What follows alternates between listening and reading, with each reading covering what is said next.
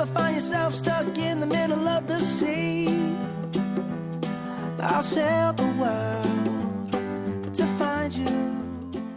Cuenta conmigo. Un programa dirigido por Mariam Garde y presentado por Juan Razabalegui.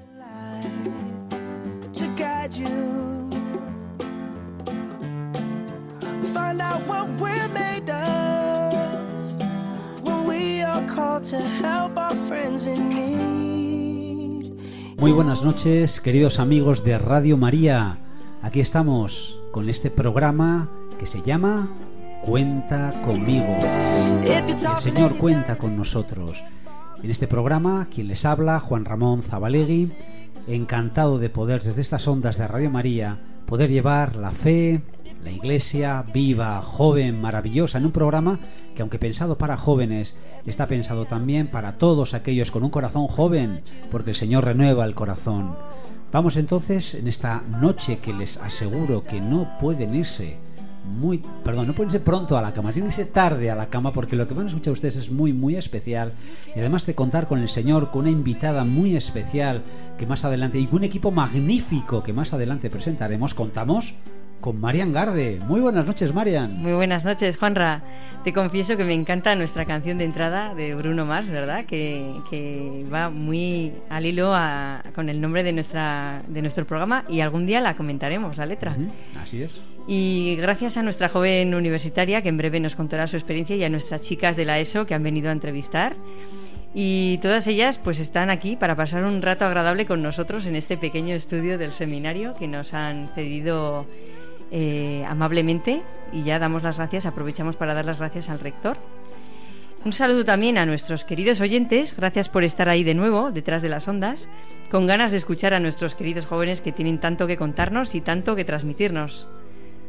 Muchísimo, muchísimo, magníficos, pero lo primero que tenemos que hacer es ponernos en manos del Señor y queridos amigos de Radio María, rezamos. Ven Espíritu Creador, visita las almas de tus fieles y llena de la divina gracia los corazones que tú mismo creaste. Tú eres nuestro consolador, don de Dios altísimo, fuente viva, fuego, caridad y espiritual unción. Tú derramas sobre nosotros los siete dones. Tú el dedo de la mano de Dios, tú el prometido del Padre, tú que pones en nuestros labios los tesoros de tu palabra. Enciende con tu luz nuestros sentidos, infunde tu amor en nuestros corazones y con tu perpetuo auxilio fortalece nuestra débil carne. Aleja de nosotros al enemigo, danos pronto la paz. Sé tú nuestro guía, y puestos bajo tu dirección, evitaremos todo mal. Por ti conozcamos al Padre y también al Hijo. Gloria a Él, gloria al Hijo que resucitó y gloria al Espíritu Consolador por los siglos infinitos. Amén. Y bueno, queridos amigos de Radio María, llega el momento de contarles cómo va a ser nuestro programa de hoy. Empezaremos, como siempre, con una entrevista con nuestra invitada que ahora pasaremos a presentar y lo, harán, y lo haremos, mejor dicho, con nuestros colaboradores, un equipo magnífico. Y después, ¿qué otras secciones nos esperan, Marian? También iremos intercalando la sección entre pupitres, donde nuestro periodista Carlos Colinas se adentra en las aulas de los colegios y recoge trabajos súper interesantes que compartiremos con todos vosotros y nos dejaremos sorprender. También tendremos ocasión de escuchar al padre David Galarza en su sección Anécdotas Culturales, donde compartirá su sabiduría y dará voz a algún joven o adolescente de su entorno. Hoy nos hablarán del fútbol. Interesante. Hombre. A ver qué nos cuentan. A estas horas de la noche, además, qué bien.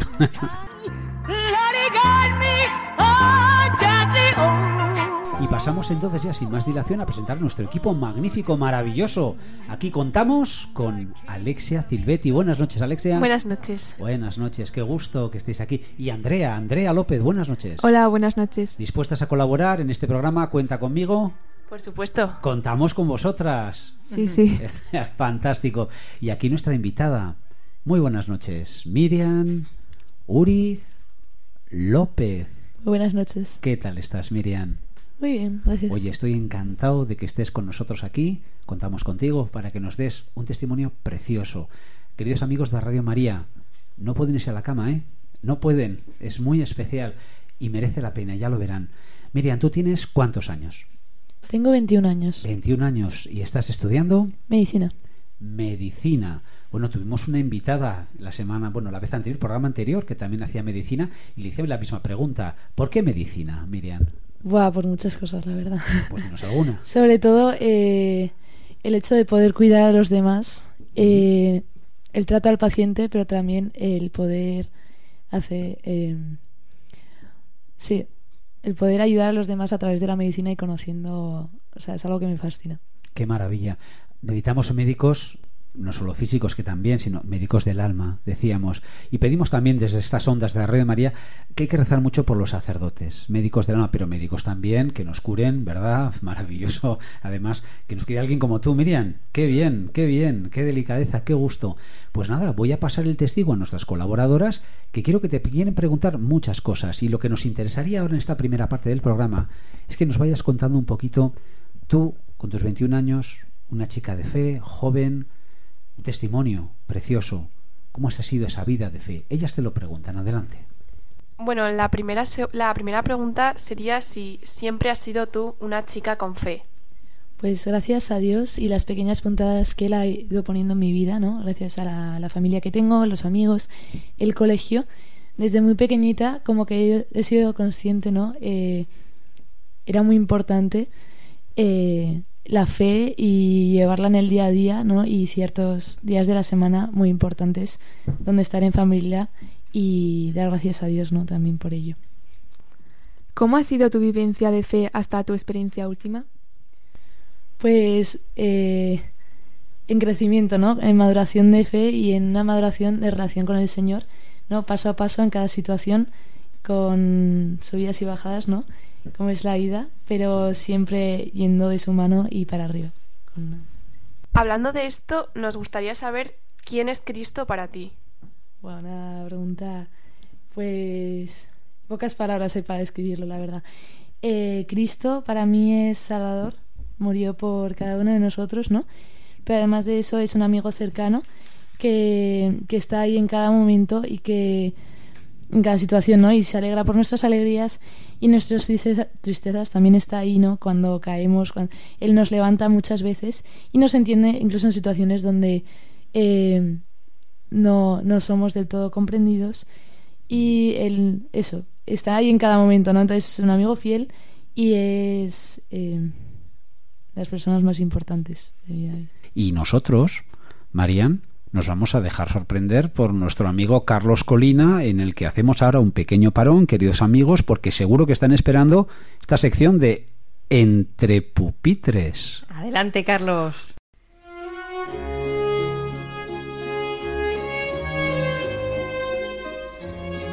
Juanra, Marian, muy buenas noches. En esta sección nos vamos a acercar a la vida de una santa muy musical y lo vamos a hacer con Carla, Sara y Elena. Son tres alumnas de tercero de la ESO. Adelante.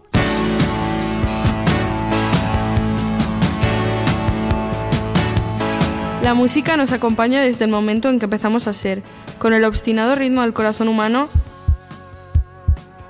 hasta el momento en que fallecemos y se hace el silencio. Ese silencio sin el que la música tampoco tendría sentido. La música forma parte de la esencia humana desde la prehistoria y sus primeros instrumentos para cazar y comunicarse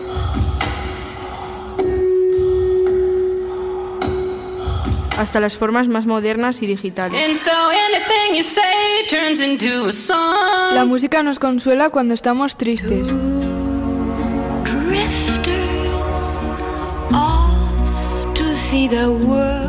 Nos empuja cuando estamos contentos. Nos da fuerza. Coraje. Ilusión. Euforia. Miedo.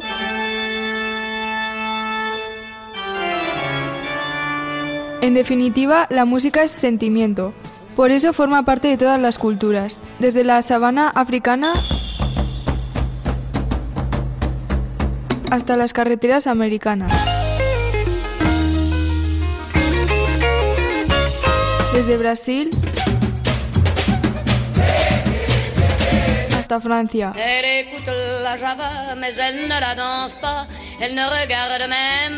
Pasando por los Andes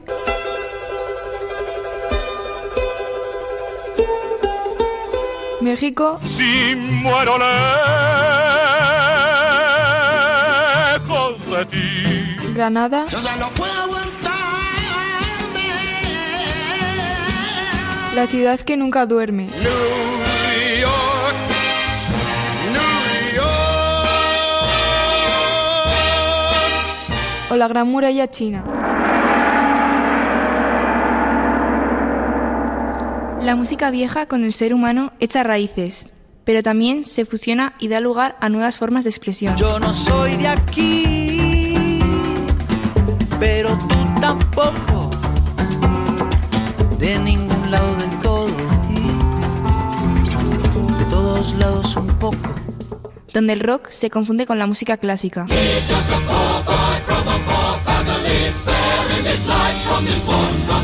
Donde los ritmos africanos y la tradición anglosajona se dan la mano.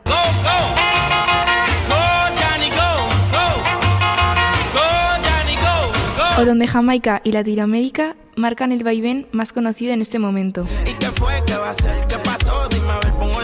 Pero si la música es sentimiento, es expresión humana, la música es también libertad, y como tal ha estado también perseguida.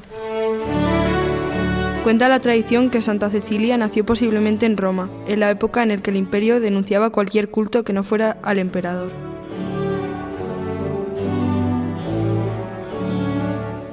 Así le sucedió también a esta santa, que consagró su vida a Dios a pesar de haber sido casada.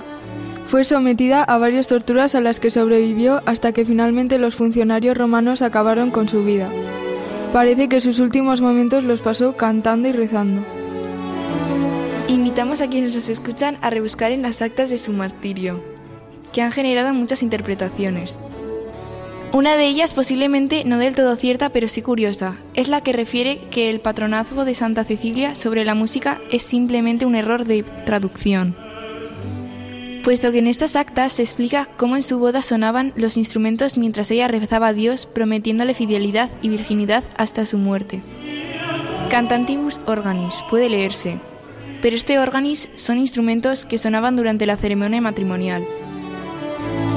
No el órgano que hoy conocemos y que no se usaba ni por asomo en la época de Cecilia, por lo que es improbable que ella lo tocara. Sea como fuere, el día 22 de noviembre se celebra Santa Cecilia, patrona de los músicos, así que aprovechamos para felicitar a todos ellos. A San Agustín se le atribuye la frase de que quien canta ora dos veces. Ya fuera cantando o rezando, Santa Cecilia se acercó a Dios pese a todas las dificultades. Por eso nosotros nos despedimos rezando con este precioso himno a Santa Cecilia del maravilloso Benjamin Britten.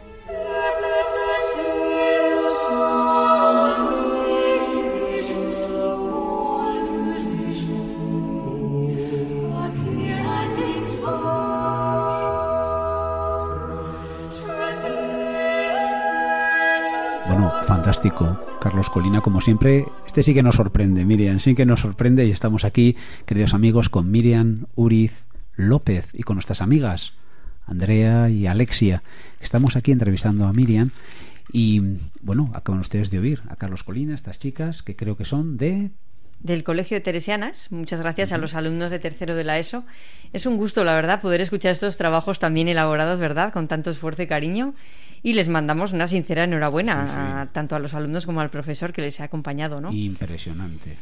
Eh, seguimos en Cuenta conmigo, en Radio María. Recordar a nuestros oyentes y de paso también respondemos a Susana de Madrid que nos ha escrito al correo electrónico cuenta conmigo arroba eh, radiomaria.es. Recordamos que si no, si no pueden escuchar el programa en directo o incluso si se lo quieren recomendar a algún familiar o amigo porque les ha encantado o lo quieren volver a escuchar, pueden buscar en nuestra página web www.radiomaria.es en la sección de podcast, donde nos pueden encontrar de manera muy sencilla buscando bien por el nombre del programa o bien por el nombre del conductor, Juan Razabalegui. Y también nos pueden encontrar en las aplicaciones de podcast como Spotify o Apple Podcasts. Pues vamos ahora a continuar con Miriam. Miriam, Vamos a hacer un, un momento de más, más intimidad. Perfecto. Porque estás aquí por una razón. A mí me han contado una cosa muy bonita que tú has vivido. Has tenido una experiencia muy personal, maravillosa con el Señor. Tú, ¿cuándo, cuándo, en qué momento, y nos haces un poco ese recorrido, tú tuviste una enfermedad? Sí. ¿Cuándo fue eso? Vale. Todo empezó en segundo de bachiller, ¿no? Donde yo tenía migrañas que de alguna forma eh, me afectaban a las piernas y hacían que durante un tiempo determinado eh, no pudiera andar bien, ¿no? Eh, en la- al ir a urgencias, la primera vez que me pasó, me diagnosticaron migrañas hemiplégicas, ¿no? Migrañas hemiplégicas. Eso en 2019. 2019. Entonces Perfecto. ya en 2021 Ujú. eh, de repente lo de las piernas vino, o sea, en vez de irse con analgésicos, perduró durante más tiempo, ¿no? Y de repente, un poco más tarde, eh, vino una enfermedad con muchos síntomas neurológicos mucho más compleja A raíz de estas migrañas, a raíz de estas migrañas. ¿te, te dieron algún diagnóstico concreto? Eh, sí, me diagnosticaron algo llamado trastorno eh, neurológico funcional. ¿Eso cómo repercutía en ti?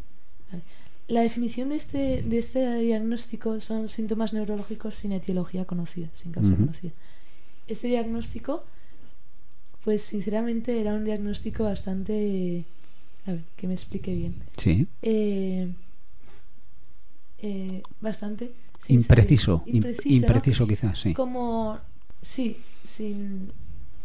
Algo... Sí, bastante impreciso y... Yo buscaba muchas formas, sobre todo estudiando medicina, ¿no? Claro. Varios artículos sobre él y las formas de, de... Porque medicina suele ser, vale, tienes esto, hacemos Vale. esto. Ujú. Esta enfermedad es mucho más complicada y fue un camino de aprendizaje donde el, el Señor me llevó a... lo o sea, como que me llevó de la mano hacia cada paso y lo veo ahora como un regalo. Tú en principio tenías dificultades de movilidad, Sí. unido a fuertes dolores de cabeza, de físicos o no. Vale, me explico, me explico mejor. Empecé con migrañas, ¿no? Lo que es un dolor de cabeza. Sí. De repente eh, las piernas, eh, pues no podía andar con normalidad por la, la tensión que tenía en las piernas, ¿no? Y de repente esto pasó a convulsiones no epilépticas, Vale. eh, parálisis y, bueno, en conjunto tics, convulsiones, espasmos, ¿no? ¿Podías coger pesos? No, No yo no me podía echar el agua para ¿Andar? andar. Yo encontré la forma dentro de este cuadro. Eh, siempre iba encima de, o sea, siempre iba, a ver, explique encima de alguien. Siempre iba Sí. a apoyar a alguien porque Sí. porque no podía usar muletas porque Ah. tenía cuando las piernas están muy tensas, ¿no? Cuando el, Sí. el músculo está muy tenso, lo que puede ocurrir es que aparezcan los eh, efectos reflejos, actos reflejos, ¿no? Y como tenía estas crisis de convulsiones y parálisis, eh, había momentos donde me caía que yo Oye. no podía evitar. Eh, ¿Eso te pasaba en cualquier momento, cualquier podía- circunstancia o lo veías venir? No lo veía venir. No lo veías venir. venía en cualquier momento. Entonces, claro, quien estuviera conmigo Sí. era una situación un poco tensa, porque era a ver si se va a caer, a ver si... eh, claro, y después de cada crisis convulsiva eh, era un volver a empezar, ¿no? Un volver a...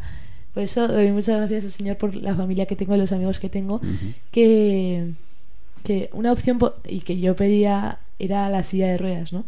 Para, para que ya nadie estuviera... para tener esa independencia, ¿no? Pero ahora lo veo desde aquí, ¿no? Y digo, claro, es que tiene, tiene su sentido. Ellos no querían que parara de volver a esforzarme por volver a andar. Encontré la forma de andar más o menos, pero esta forma, como la definía mi hermana de nueve años, era andando como un pingüino. O sea, no era. Tenía las piernas, claro, tenía las piernas con tanta tensión Sí. que al. podía. O sea, sí. Eh, Avanzar de una forma un poco extraña, eh, que llamaba la atención a tu, a tu hermana de, de nueve años. ¿Cuántos hermanos tienes? somos seis hermanos. Sois seis hermanos. Sí. Claro, esto lo han vivido también. ¿Tú eres la mayor? Yo soy la segunda. La segunda. Ellos lo han vivido en casa todo esto. Sí, Tus padres también, claro, preocupados. Mucho, Mucha preocupación. mucho, mucho. Claro. Entonces, ¿cuánto tiempo te duró esta imposibilidad o esta forma de, de, de vivir? De, vi- de vida, vamos. de vida. Eh, cinco meses. Cinco meses. Bueno, como fue un camino a partir de- a través de la migraña, o sea, eh, viviendo a través de los años, ¿no? Que mi músculo era más, eh, está, o sea, de alguna forma dependía de estas migrañas, ¿no? Un ejemplo era que yo era una, una chica muy deportista, yo hacía baloncesto, hacía volei, hacía un poco de todo, ¿no? Sí. Y de repente me acuerdo mucho porque le pregunté a una amiga, mi amiga ya sabía mi situación Sí. y que de repente iba más lo de las migrañas y como consecuencia lo de las piernas. Sí. Le pregunté, oye, ¿tú crees que puedo hacer la Javierada? ¿Tú crees que...? Fíjate. Y claro, porque además yo, yo era la mítica, yo tampoco era muy consciente, ¿no? Sí, o sí. Era muy positivista en ese sentido de que Sí. yo podía hacer lo que... Lo que y me dijo, no, o sea, Sí. no puedes hacer... Que fue un duro golpe, o sea, yo en ese momento me enfadé, claramente, porque ¿cómo me puedes decir eso? Una dosis de, Pero- de realidad, ¿no? Sí, Un- sí. Una torta de realidad, sí, y, y después ya en abril del año pasado eh, fue cuando empezó la- lo de las piernas. No se fue en 20 minutos o una hora, que era más o menos lo que durara, duraba. Y, y perduró cinco meses, sí. Cinco meses, hablamos del año 2021. 21. Una pregunta, Miriam. ¿Y tú eras capaz de, de llegar hasta la facultad, sentarte en un sitio para atender las clases o...? Dejé ¿Cómo? la uni. Dejaste No la pude. ¿Y terminar. te, te pusieron alguna alternativa para poder continuar escuchando las clases o...? Es que yo no era capaz. Yo era tan dependiente de la enfermedad y tan... de- O sea, eh, sí, que no podría... Me puse... Yo era muy cabezota, entonces claramente pues en el hospital, ¿no? Cuando me ingresaron y con todo el proceso yo me ponía las clases en el... ¿Qué pasa? Que, no podía atender y que... Entonces ya, eh, que fue algo que me costó mucho, fue dar un parón a la carrera y decir, es que ahora no puedo. Entonces, eso. eh, ¿Estabas en cama? ¿Estabas en casa? ¿Salías? ¿No salías? fue, o sea, fue un proceso. Todo eso. Como vino tan fuerte y de forma tan radical, Sí. eh, empezó en un ingreso de 10 días, ¿no? Después llega a casa y la forma de, de relacionarme con mis amigas y era o venían a casa o, claro, hasta encontrar ese punto de poder, de movilidad con, eh, con cierta precaución, ¿no? Para que no... Y también que supieran la situación, eh, las porque era una situación que me llamaba la atención. Entonces, y que lo que creaba era mucha incapacidad, ¿no? Eh, impotencia. El querer ayudar pero no saber cómo, ¿no? Tampoco había medicación, entonces era una, era una, era una enfermedad que era, ocurre una crisis, vale, pues estamos contigo, no hay nada que pueda evitarlo, pero estamos contigo, ¿no? Y lo sacamos juntos. Y entonces encontramos la forma, eh, esa movilidad se basaba en casas de amigas o, o la fisio o los tratamientos de alguna o la alabanza. A misa iba cada día, para mí la misa era muy especial porque yo lo defino así, ¿no? La Eucaristía para mí era la fuerza que me hacía que me hacía seguir. El mejor medicamento, ¿no? El mejor, Vamos, yo- la mejor Que- medicina. Pero claro, a misa hablamos que te llevarían tus padres. Claro, claro. Te llevan ellos, tú no podías moverte. Entonces, claro, este panorama que nos has descrito después de cinco meses, porque claro, luego ya verán, queridos oyentes, amigos de Radio María, en qué acaba esto. Entonces, vamos a darle un poco de emoción. Hay un momento en tu vida, en ese proceso de enfermedad, que también hay un proceso espiritual que luego nos contarás, porque me imagino que va unido. Hay un momento que ocurre algo. ¿Qué momento es ese? ¿Y qué ocurre? ¿Algo te refieres? A que de repente de, De no repente. poder, es un de repente que claro, eso quiero un poco que tú nos lo cuentes. Os cuento un poco. Fue, iba a decir, fue un poco locura, no, fue bastante locura. Porque todo esto ocurrió en Madrid y dices, vale, yo con esta situación, ¿cómo me voy a Madrid? Ujú, Pues una amiga nos escribió por WhatsApp eh, una convivencia que había en Madrid, ¿no? ujú. Una amiga eh, que en sí ella, como que por su altura y tal, es que además yo soy alta, no podría cogerme si me caía. Sí. Y, Sí, sí. Pero muy buena, con muy buena intención y, y a tope con ello, ¿no? Muy del Señor, o sea, un angelito, ¿no? En este camino. Que a la que yo llamé le dije, ¿tú crees que podría ir a esta convivencia con el padre Antoine Coelho eh, como un seminario de vida, ¿no? Eh, era una convivencia carismática para jóvenes. ¿Seminario de vida se llama? O No, no era seminario. vida. Es Pon- lo ponían como una convivencia de convivencia jóvenes. de jóvenes, ¿vale? eh, y, y eso lo organizaba el padre Antoine Coelho. Vale. sacerdote de famoso eh, por las historias de sanación Sí. y y eso no entonces eh, fue todo providencia divina no porque claro, yo les pregunto a mis padres, ¿puedo ir a Madrid? sí, ¿Cómo sí. lo veis? Porque, claro, yo dependía de forma completa de mi familia, ¿no? Para la movilidad, sobre todo. Y... Claro, me miraron en plan de...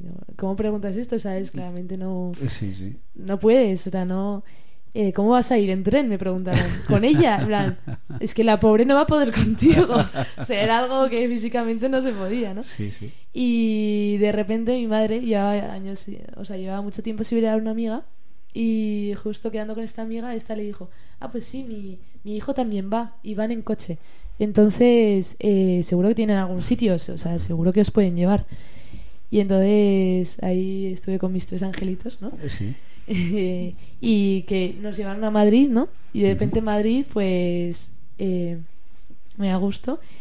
Eh, y en un, de repente en una, eh, en una bendición individual, eh, se me va todo el dolor. Yo era algo con lo que vivía día a día y que el Señor, eh, el Señor ponía un sentido, ¿no? Para ese dolor y que, pero era algo ya rutinario, ya diario y que me había acostumbrado, ¿no? Era mi nueva normalidad.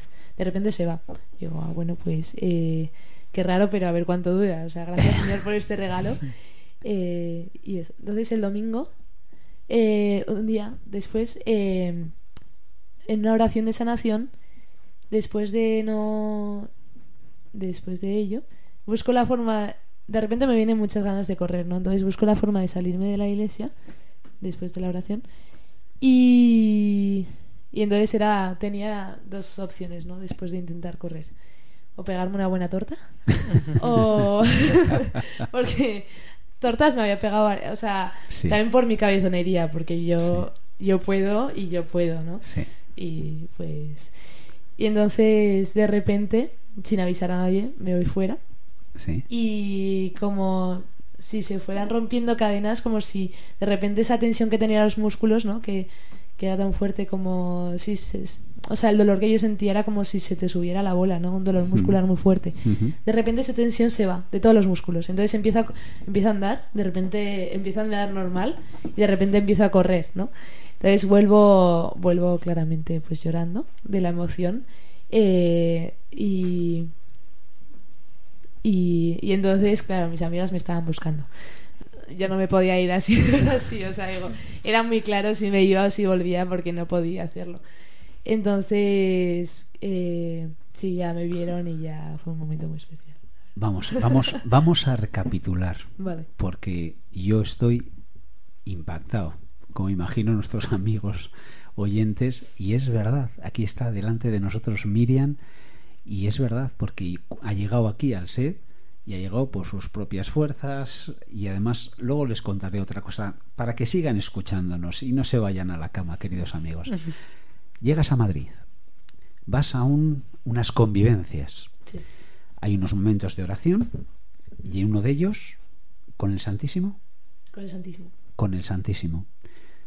Tú percibes que de repente ese dolor que te ha acompañado durante todos esos meses, que han provocado que no puedas moverte, que te caigas, que tu hermana de nueve años diga que andas como un pingüino,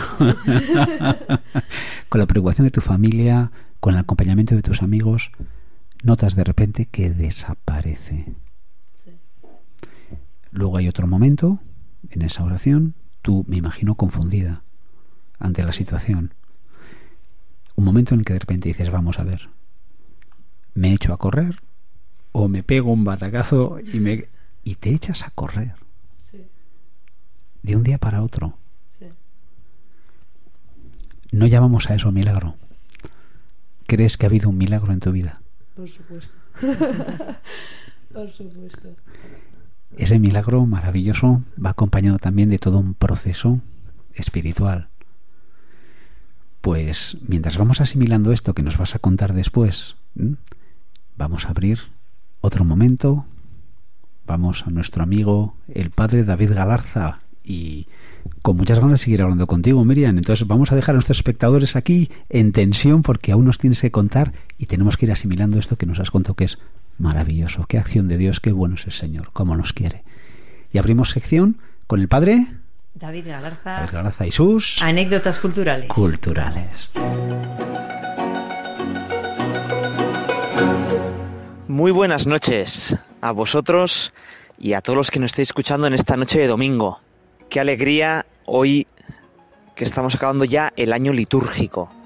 Ya sabes que el año de la Iglesia quiere acercarnos a las realidades eternas y va siguiendo un orden. Y estamos llegando al final pues de- del año litúrgico y la Iglesia lo celebra con el, co- lo que será el final de la historia, Cristo Rey. Mira, no sabemos lo que va a pasar, ¿verdad? Nadie aquí es adivino ni profeta del futuro, pero sabemos que Cristo va a triunfar, que el bien va a triunfar y que gozaremos infinitamente. Esto es como una buena novela de aventuras o esas películas que gustan tanto, llenas de superhéroes y de y muchas veces al superhéroe, al protagonista le van las cosas mal.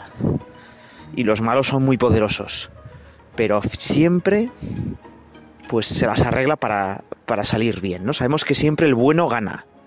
Pues lo que celebramos en la fiesta de Cristo Rey es que el bueno gana, el bueno triunfa. ¿Cuándo surgió esta fiesta?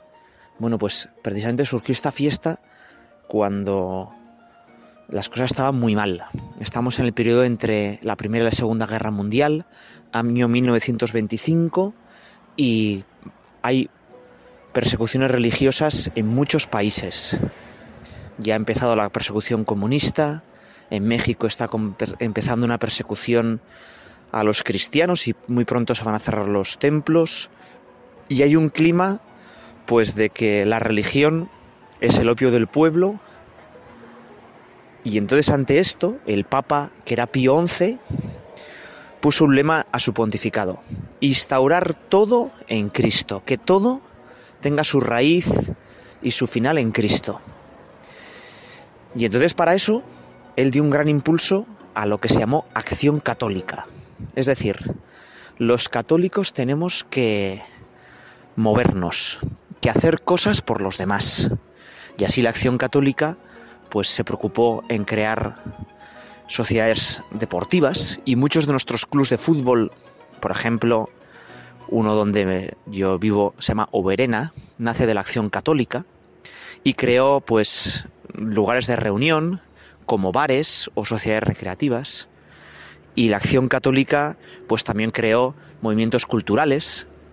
Se trataba de evangelizar la cultura, de que los cristianos se nos note que hacemos cosas por los demás. Que la esperanza del cielo se traduzca en ir creando un cielo en la tierra. Y unido a todo eso, pues se empezó la fiesta de Cristo Rey. El primer año, la fiesta del Cristo Rey se puso el último domingo de octubre, justo antes de la fiesta de todos los santos. Cristo Rey y luego ya los santos y el cielo. Pero fíjate que después se trasladó al final del año litúrgico, al último domingo antes del Adviento, para simbolizar que todo el año litúrgico tendrá su culminación cuando todo se recapitule en Cristo. Y esta fiesta, además, eh, que la inició Pío XI, muy pronto fue aceptada también por luteranos, anglicanos y baptistas. Vieron muy bonito pues que el año de la iglesia se acabara con la fiesta de Cristo Rey. Y además en esta época empezaron a ponerse estatuas de Cristo Rey con los brazos abiertos en forma de cruz pero abrazando al mundo. La más famosa, la del Corcovado, en Río de Janeiro. La más grande está en Polonia. Y es la estatua más grande dedicada a Jesucristo, 33 metros de alto. También en, entre nosotros tenemos muchas imágenes de Cristo con su corazón, abriendo los brazos. Bueno, pues que Cristo de verdad reine en mi corazón, reine en mi vida. Y que yo también tenga ese impulso de que tengo que cambiar la sociedad, de que el reinado de Cristo llegue a todas partes. Buenas noches y ahora vamos a ver cómo el reinado de Cristo también puede impregnar también hasta el fútbol. Estamos inmersos ya en el Mundial y vamos a ver futbolistas que dan testimonio de valores humanos, que dan testimonio de que el fútbol también es una escuela de valores y una ocasión de apostolado. Este mes de noviembre se celebra la Copa Mundial del Fútbol de Qatar. Seguro que has escuchado muchas polémicas sobre la organización de este torneo. Ahí se reunirán las grandes estrellas del mundo de balompié. Tendrás golpes hasta los, la sopa y solo un equipo levantará el ansiado trofeo. Pero eso no te lo contaremos aquí. En este programa de radio presentaremos la historia más bonita del mundo del fútbol. Viajamos hasta Sudán, África. Es 8 de octubre de 2005. Allí la selección de Costa de Marfil hace realidad su gran sueño. Se clasifica por primera vez para un mundial. El país se encontraba en plena guerra civil desde hace tres años. El norte contra el sur, musulmanes y cristianos se habían estado matando y ya llevaban más de cuatro mil muertos. Durante el partido nadie se movió, todos, que, todos querían ver lo que pasaba. Tras la victoria, la alegría empapó todo el país y el capitán. Didier Drogba no quiso desaprovechar la oportunidad. Drogab se arrodilló frente a las cámaras de televisión y rodeado de sus compañeros lanzó un mensaje que nadie olvidaría. Ciudadanos de Costa de Marfil, del norte, del sur, del este y del oeste, os pedimos de rodillas que os perdonéis los unos a los otros. Perdonad, perdonad. Abandonad los fusiles. Su gesto dio la vuelta al mundo, pero había que dar más, y Didier sabía que estaba obligado a implicarse en este proceso. Ese mensaje lleno de unión hizo reflexionar al pueblo. Solo tardaría una semana en anunciar un alto al fuego. Pero la historia no acaba aquí, porque Drogba lo llevaría un paso más allá. En 2007, Drogba decidió organizar un amistoso en Bouquet, una de las ciudades más conflictivas que habían sido ocupada por los rebeldes años atrás. Drogba ya había utilizado esta ciudad para ofrecer al público su trofeo de mejor jugador africano. Pero este día todo cambiaría. Son el himno marfileño y el presidente del país y el líder de los rebeldes cantaron juntos como hermanos. Con un, unido, con un pueblo unido, Costa de Marfil goleó a su rival, pero aquel día el resultado dio igual, porque fue el día en el que un futbolista unió a su país, el día en el que Drogba paró una guerra. Después de ver el ejemplo de Didier Drogba, futbolista del Chelsea, capitán de la selección de Costa de Marfil, que paró una guerra, ahora vamos con el Pichichi de la liga italiana, el capo cañoneri, el que más goles metía de toda la liga, Francesco Totti. Pero no por meter goles, sino por provocar risas. Francesco Totti, risas por una buena causa. Pocos jugadores han sido más queridos y admirados que Francesco Totti por sus aficionados y en general por todos los amantes del fútbol. Su despedida el 28 de mayo de 2017 en el Estadio Olímpico de Roma tras un partido contra el Genova fue inolvidable. Miles de aficionados romanistas lloran de emoción a, escuchando a su eterno capitán leer un discurso que había preparado para aquel día en el que ponía fin a 25 años de carrera en el club de toda su vida. Él nunca dejó de ser un chico de barrio, un pillo de Sanguinovani con una forma de hablar a, en dialecto dialecto romano y unas expresiones que se hicieron pronto muy populares en toda Italia. De este modo, a medida que se fue haciendo famoso y marcando muchos goles con su equipo, empezaron a circular muchos chistes sobre él, tantos que acabaron siendo como los de Jaimito en España. Lejos de molestarse por ello, el capitán de la Roma lo aceptó con la inteligencia que demuestra el saber reírse de uno mismo.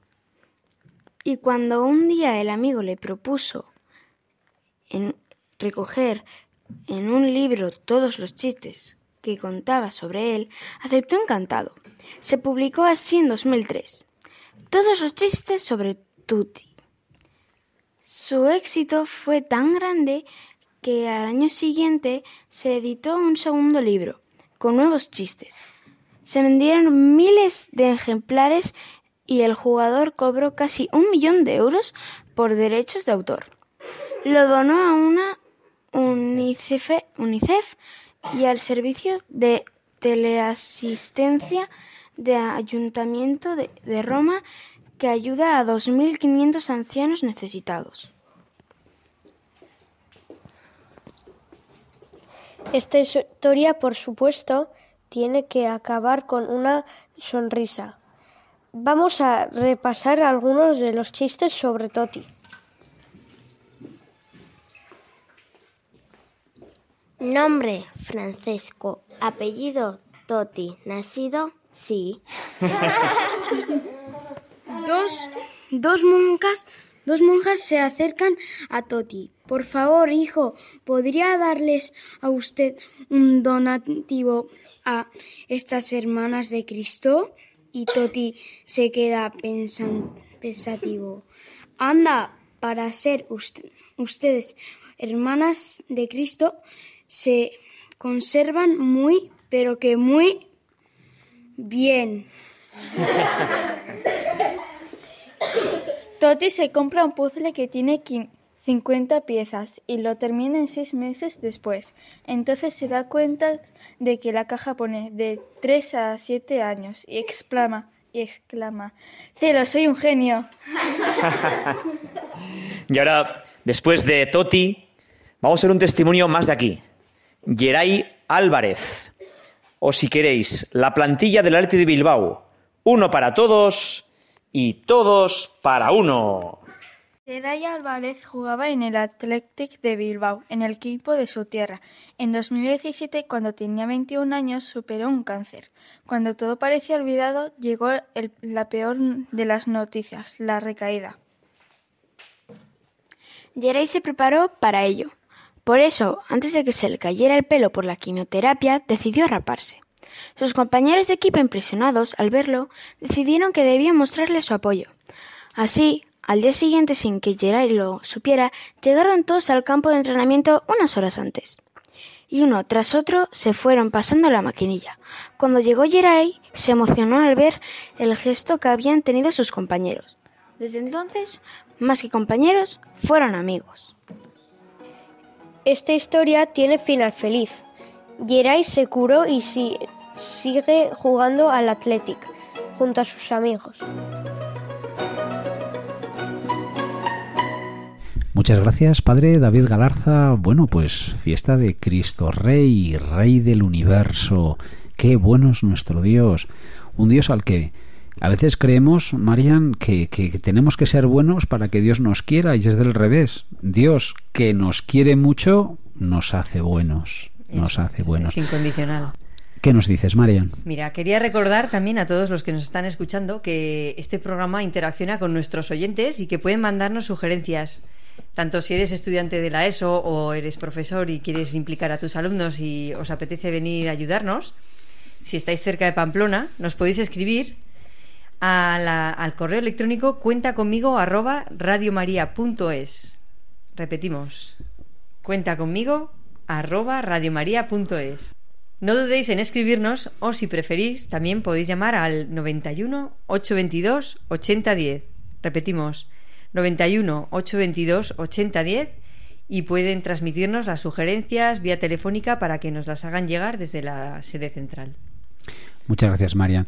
Pues queridos amigos de Radio María, estamos aquí todavía impactados. Estamos con Miriam Uriz López y nos ha contado pues una cosa extraordinaria. ¿Cómo? Y recapitulamos por si alguno se incorpora un poquito más tarde. Miriam, tuviste una enfermedad, migrañas, acompañados con, aparte del dolor, imposibilidad del movimiento, más de cinco meses. pues realmente pues un dolor y un sufrimiento grande. Y de repente en Madrid llega un momento, una comedia de jóvenes con el padre Antoine Coelho. Antoine Coelho y hay un momento en el que con el Santísimo en una oración tú recibes una sanación y es prácticamente inmediata, cesan los dolores y nos contabas de forma, vamos, aún tengo yo aquí los pelos de punta, Marian, y nuestros, nuestros magníficos equipos, Andrea, que luego Totalmente, sí. que además ahora te querrán preguntar algunas cosas. Claro, ¿notas tú que una fuerza por dentro te invita a salir corriendo? Dices, o me caigo o corro. Y te echas a correr. Claro, regresas a casa. Sí. ¿Qué dicen tus padres? Porque, ¿cómo volviste? Pues volví. Bueno, todo de la mano de la Virgen, ¿no? El día 12 de septiembre. Quiero recalcar el dulce nombre, el día del dulce nombre de María, ¿no? Volví a casa y. Y bueno, es que cada reacción era diferente, ¿no? Somos ocho en la familia, entonces. Pues mis padres llorando claramente, mi madre llorando. Eh, todos se quedaron en shock porque claramente ves a, a tu hermana o a tu hija en una situación así durante cinco meses Sí. y ya como que es un proceso de aceptación de una reali- realidad que no se ve por cambiar. O sea, en ese era como que no sabía, o sea, estábamos en proceso de aceptación de esa situación, ¿no? Cada Sí, uno sí. a su forma y, y entonces, pues lo más normal y lo más natural era pensar a ver cuánto esto dura. Claro. A ver cuánto dura esto y a ver cuánto... eh, mi madre cuando llegué me dio un abrazo dijo gloria a Dios y vamos, ya le cam- o sea, es que de verdad fue llegar, les cambió la mirada a todos, o sea, como el Espíritu Santo entró en cada uno de ellos y entra- empezaron a alabar, ¿no? Eh, cada uno a su forma. Eh, las pequeñas, todo el mundo se quedó impactado, sobre todo porque no había una explicación. eh, Es que ha ocurrido lo que ha ocurrido, en plan, Sí, y lo sí, hemos sí. visto, o sea, es algo, no hacía falta ni que lo expliques, te fuiste de casa en esta situación que hemos vivido todos contigo y vuelves andando. eh, entonces, Y con las maletas en la mano. Sí, sí. Con las O sea, no te las podías pesar. que- después de ya correr y estar con mis amigos, eh, sí, sí. mi amiga me dijo, oye, coge tu maleta. En plan, a ver si puedes cogerla. O sea, ahora... Ahora espabilate del- Ahora- del, trabajo que nos has dado ahora. No, pero eh, como probando cosas, ¿no? Échate el agua, en plan, puedes echarte el agua. Normalidades que había cogido antes de no poder hacer a, a empezar a hacerlas, ¿no? Y al llegar a casa fue en plan, "Ah, intenta hacer esto, a ver si puedes hacerlo. Eh, una alegría inmensa eh, y, y, Y bueno. todos dando gracias a Dios por todo lo sucedido, a la Virgen y... Alabando a Dios. y nada, sí. Y claro, Miriam, hemos dicho antes, es un milagro. Nuestro mundo descreído, incluso a veces nosotros los creyentes también, nos cuesta mucho aceptar la intervención de Dios de una forma extraordinaria. Pero es que el amor es extraordinario. Además de todo esto, yo te quería preguntar si crees que entre los jóvenes, sobre todo, hay un miedo de o un qué dirán, el pensar qué dirán o qué van a creer de mí por hablar de Dios o de la Iglesia. Sí, por supuesto. O sea, a los jóvenes, bueno, en general, ¿no? Has dicho. Eh, lo que nos ocurre es, nos da mucha cosa que dirán de nosotros, ¿no? Y que y hablar de ciertos temas, ¿no? Que que que igual tampoco se suele hablar mucho, ¿no? O sea, de los Mm. temas que estamos acostumbrados, pues se habla con total normalidad, pero de temas eh, como por ejemplo de Dios, no estamos tan acostumbrados. Entonces, eh, yo creo que, por supuesto, hay un miedo, y este miedo también, yo creo que nosotros, como que debemos de alguna forma, eh, pidiendo mucha ayuda al Señor, ¿no? Eh, quitarlo, ¿no? Hablar con normalidad, pero sobre todo también de nuestras experiencias. ¿Quién es Dios para mí? O sea, no sacando un libro, sino diciendo quién es Dio- Dios para mí y que. Y. Sí, quitando más la teoría y poniendo más la práctica y. eso. Sí, totalmente de acuerdo.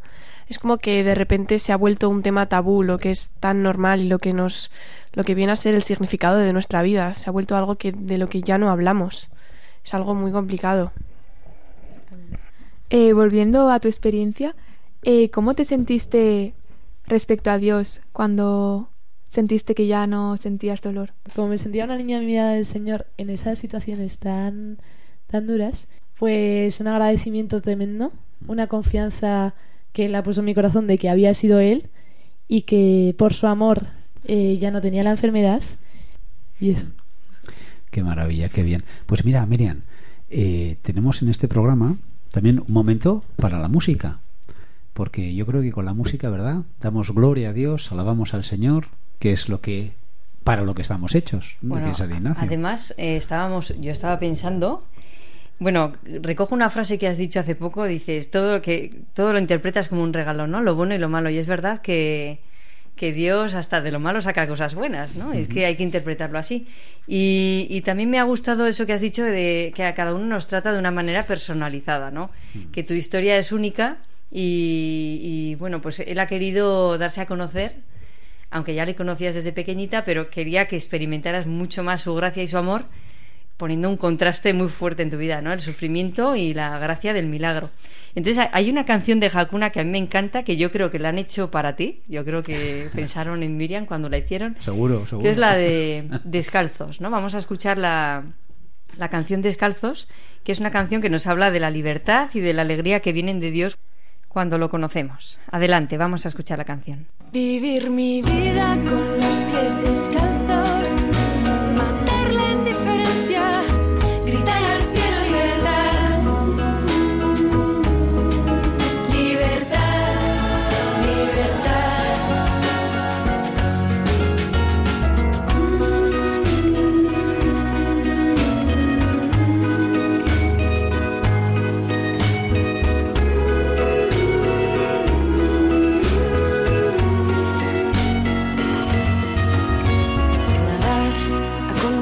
contracorriente con el latido de las olas, respirar tu belleza y disfrutar.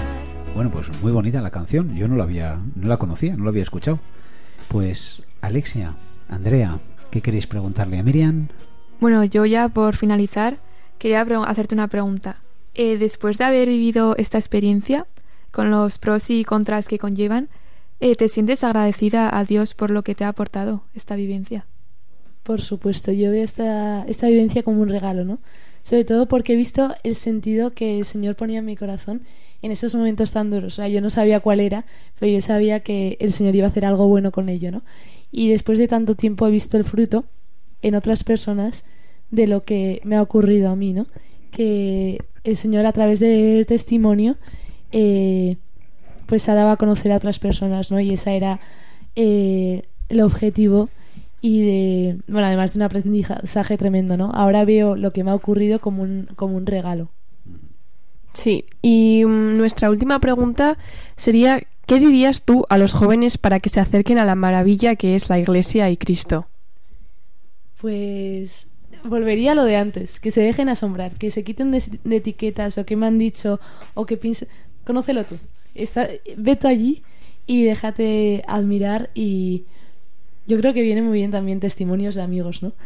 Que, que alguien conocido te cuente su experiencia, ¿no? Eh, con Dios y, y ahí ya, a partir de esa base, formar eh, tú mismo, cada persona, eh, con decisión, ¿no? Dejarme- dejarse admirar por quién es el Señor que te quiere y que te ha pensado desde antes de que nacieras. Muchísimas gracias. Qué bueno es el Señor, no me canso, Marian. Es que después de esto, ¿qué podemos decir, es no? verdad, es verdad. Muchas gracias por la sencillez con la que cuentas las cosas y nos, nos has dejado impresionados. Y sí, pues damos gracias a Dios, efectivamente, nosotros también. Sí, y nada, contamos, Miriam, contigo. Muchas gracias, contamos, Marian, con el Señor. Él cuenta con nosotros, contamos contigo. Y el Señor cuenta, cuenta conmigo. Buenas noches y nos vemos en el próximo programa. Buenas noches. If you ever find yourself stuck in the middle of the sea, I'll sail the world to find you. Han escuchado Cuenta conmigo, dirigido por Mariam Garde y presentado por Juan Razabalegui. to guide you.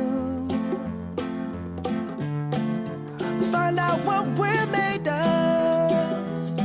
When we are called to help our friends in need, you can count on me like one, two, three, I'll be there. And I know